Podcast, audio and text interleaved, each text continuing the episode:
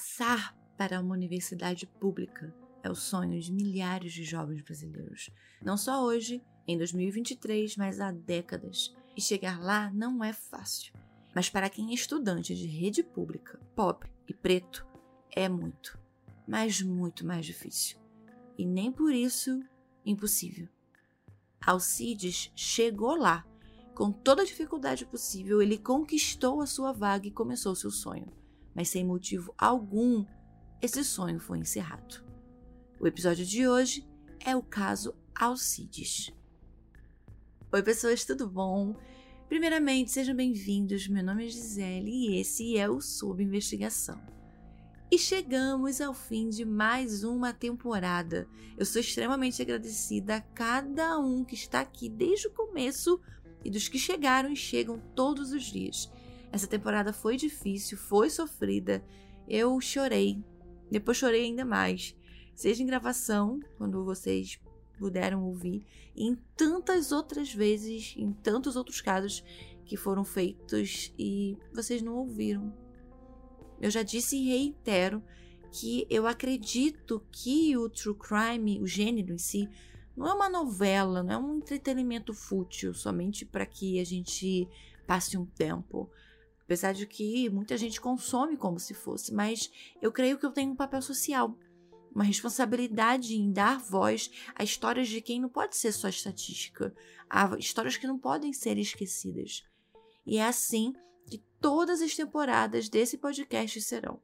Não sei se vocês já notaram, mas a cada domingo temos episódios regionais intercalados, sempre começando com o caso do Norte, seguido de Sudeste, Sul, Centro-Oeste e Nordeste.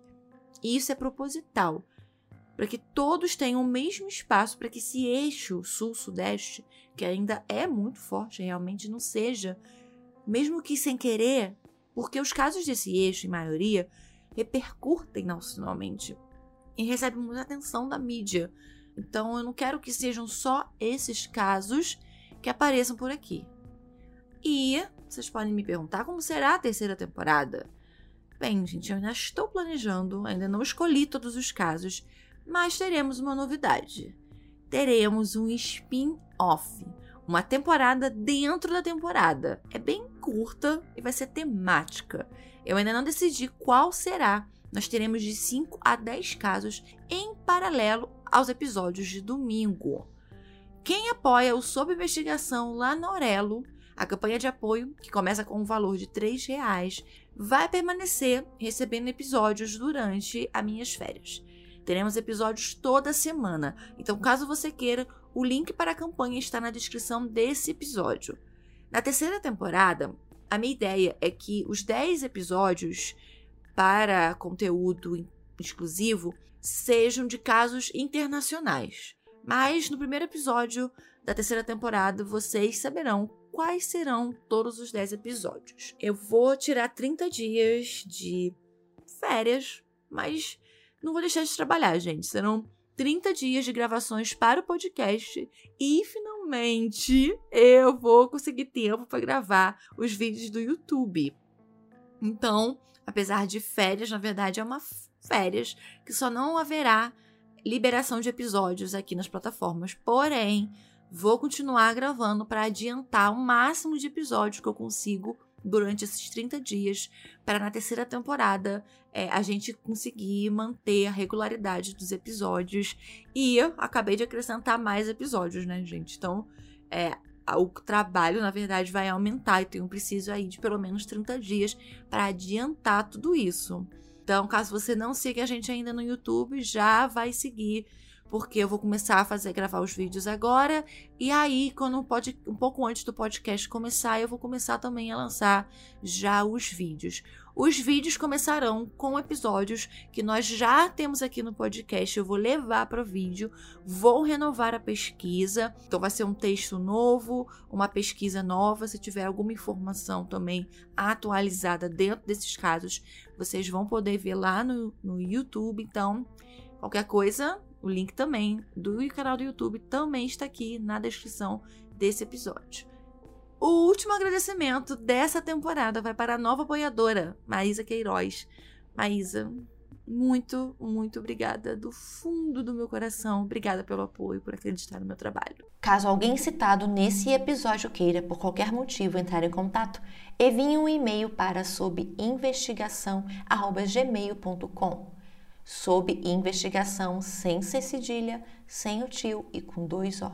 Hey, você se interessa por crimes reais, serial killers, coisas macabras e tem um senso de humor um tanto quanto sórdido? Se sim, você não está sozinho. Se você precisa de um lugar recheado de pessoas como você, venha conhecer o podcast Pátria Amada Criminal. Todas as semanas tentamos entender o pior da humanidade. Nesse processo, a gente ri, chora, fica brava, fofoca, porque afinal de contas é assim que a gente fala quando está entre amigos. Suas novas melhores amigas trevosas estão aqui no Pátria Amada Criminal. Agora, bora para mais um caso? Maria Luísa do Nascimento teve quatro filhos, o mais velho, Alcides, e três meninas. Para sustentar a família sozinha, começou a trabalhar como catadora de lixo. E foi catando lixo para a reciclagem que ela conseguiu criar os filhos. E por toda a vida, o que mais desejava é que eles tivessem uma história de vida completamente diferente da dela. A família morava na comunidade Vila Santa Luzia, no bairro da Torre, em Recife. Em julho de 2007, a família Nascimento ficaria nacionalmente conhecida quando Alcides apareceu em uma reportagem local feita na porta da UFPE, Universidade Federal do Pernambuco.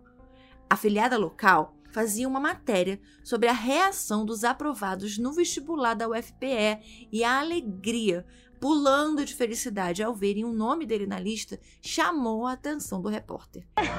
Meu filho passou que ele nunca estudou em colégio particular. Nunca teve, não teve condições. Ele passou.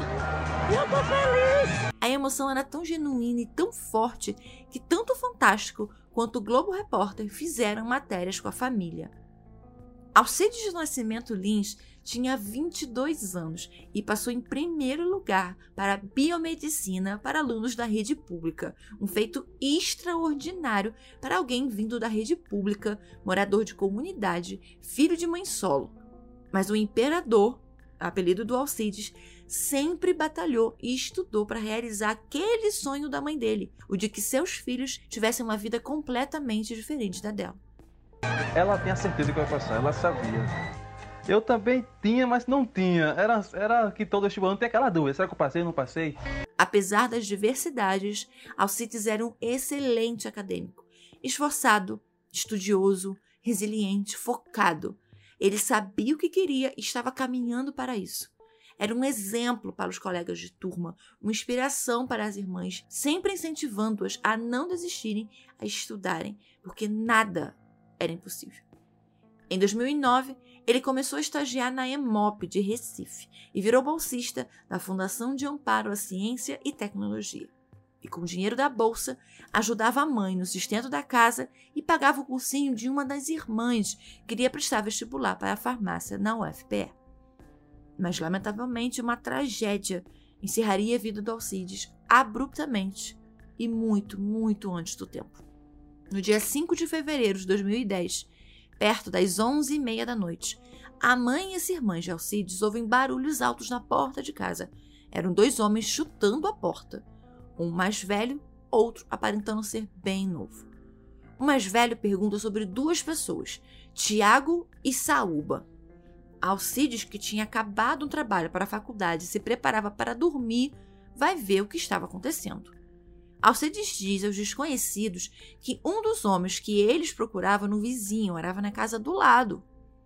Os homens já eram conhecidos ali no bairro. Eles moravam ali e a vizinhança toda sabia que eram envolvidos com o crime. A casa ao lado, indicada como sendo de um dos procurados, estava vazia. Com raiva por não terem encontrado quem queriam, os dois homens voltam e insistem em saberem onde eles estariam. Alcides não sabia, como ele, suas irmãs sua mãe poderiam saber aonde o vizinho estaria? Ainda assim, o homem mais velho, irritado, não queria ouvir e nem perder a viagem. Foi até ali para matar e não sairia sem matar. Sem qualquer motivo, sem qualquer reação de Alcides. O homem mais velho saca um revólver 38, aponta e atira na cabeça de Alcides, O tiro acerta no olho. Alcides cai bem no meio da rua, na frente da mãe das irmãs. O homem que atirou ainda não estava satisfeito. Ordena que o menor que o acompanhava pegue o revólver e atire também. Ele dá um tiro na nuca de Alcides, já caído no chão, sem chances de tentar se defender. Alcides foi socorrido e levado para o Hospital da Restauração, mas não sobreviveu. Ali, aos 22 anos, de forma brutal e sem sentido, terminava a vida de um jovem que tanto lutou para mudar o estigma de quase todo jovem nascido e criado em periferia, de família pobre e preto, tem nesse país, que estava lutando para mudar a sua realidade e a realidade da sua família através da educação. O caso ganhou repercussão nacional. Alcides voltou a ser matéria no Fantástico, mas não pelo que com certeza teria conquistado, mas por ser vítima de uma violência e sadismo sem explicação. Por ser mais um jovem preto que a violência leva em uma comunidade desassistida pelo poder público. O enterro aconteceu no dia seguinte, no cemitério Santo Amaro, e uma multidão de pessoas compareceu para prestar homenagem a quem inspirou tantas pessoas à sua volta. O reitor, na época da UFPE, Amaro Lins, chorando, emocionado, por ser próximo de Alcides e ter acompanhado ele na universidade desde o começo bem de perto, disse aos repórteres no dia. Abre aspas. Alcides era um ser humano extraordinário. Não era só um bom aluno, um ótimo estagiário. Era um exemplo de superação para todos nós que muitas vezes, diante das dificuldades mínimas, desistimos dos nossos sonhos. Fecha aspas. Após boatos e ameaças de morte, Dona Maria Luísa e as filhas foram colocadas sob proteção da polícia durante a fase de investigação. O delegado responsável pelo caso, Isaías Novaes, conseguiu identificar os suspeitos. Os assassinos eram de uma facção rival ao dos homens que procuravam, que eram envolvidos com tráfico e estavam devendo pagamento de drogas. O homem mais velho foi identificado. Era João Guilherme Nunes Costa. João Guilherme já era conhecido pelo sistema prisional de Recife. Guigo, como era conhecido, foi condenado por homicídio e tinha cumprido seis anos, cinco meses e sete dias quando ganhou o semiaberto. Ele estava preso na penitenciária Barreto Campelo e Itamaracá e no dia 11 de janeiro daquele ano, 2007, foi transferido para a penitenciária agroindustrial São João. Duas semanas depois, fugiu da penitenciária. O menor de idade que o acompanhava e participou do assassinato foi localizado na Avenida Caxangá, em Iputinga, e recolhido. A frieza dele ao relatar tudo o que aconteceu foi impressionante. Contou que no dia bebeu, mas que estava sóbrio quando foram para a Vila Santa Luzia, atrás de Tiago e Saúba. E sem qualquer remorso, confirmou que atirou em Alcides quando ele já estava no chão. A arma usada ficou com ele, mas vendeu por 300 reais. Passado alguns meses, João Guilherme também foi encontrado. Ele e o menor foram acusados pelo assassinato e julgados.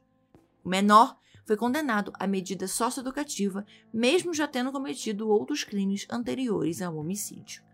João Guilherme foi condenado a 25 anos em regime fechado.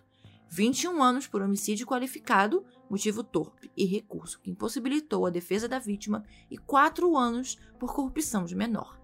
Ele foi enviado para cumprir pena no presídio Barreto Campelo. Uma das irmãs de Alcides, Ana Paula, a quem ele ajudava e incentivava pagando o curso para vestibular, logo após a morte de seu irmão, passou para o FP em farmácia. Outra irmã também passou posteriormente para o FPE todas as filhas de Dona Maria Luísa, tantos anos trabalhando como catadora de lixo, formaram-se no ensino superior. Em 2012, ela entrou na justiça com um pedido de pensão vitalícia. Ela ganhou em primeira instância, porém, em 2019, o pedido foi negado pelo juiz André Carneiro de Albuquerque. O valor pedido era de R$ 3.500. A ação de pensão alegava que o Estado foi omisso por permitir a fuga do homem que assassinou seu filho. Uma escola técnica em Camaragibe recebeu o nome de Alcides. Rafael Guerra, jornalista, escreveu um livro chamado Alcides, O Trágico Fim de um Sonho, contando a história dele de vida e principalmente a história de superação. Infelizmente, um jovem com todo um futuro brilhante pela frente não resistiu à violência. A barbárie, a perversidade de alguém que não deveria nem estar solto na rua. Mas Alcides não se foi sem antes deixar um legado de força de vontade e determinação. Esse foi o episódio de hoje. Saibam que ficarei morrendo de saudade de vocês. Mas, como sempre, estou em nossas redes sociais: Twitter, Instagram e TikTok, em todas elas, arroba sob investigação. Já peço desculpa a vocês se o áudio não ficou tão bom, se a gravação não ficou tão boa. Eu tô em viagem, gente. Eu tô aqui em Curitiba. Eu cheguei na quinta-feira desta semana que eu tô gravando e tô indo embora na semana que vem. Então estou alguns dias aqui em Curitiba, então tá tudo improvisado. Eu trouxe tudo que dava para trazer, improvisei um cantinho aqui para gravar. Então eu peço mil desculpas se não tiver tão bom um áudio, se vocês ouvirem algum barulho de fundo. É, mas eu não queria e nem poderia deixar vocês sem esse último episódio e também sem me despedir de vocês, deixar os recadinhos. Então, nos vemos novamente, gente, em 30 dias, mas juro para vocês, esse ano promete. Beijos!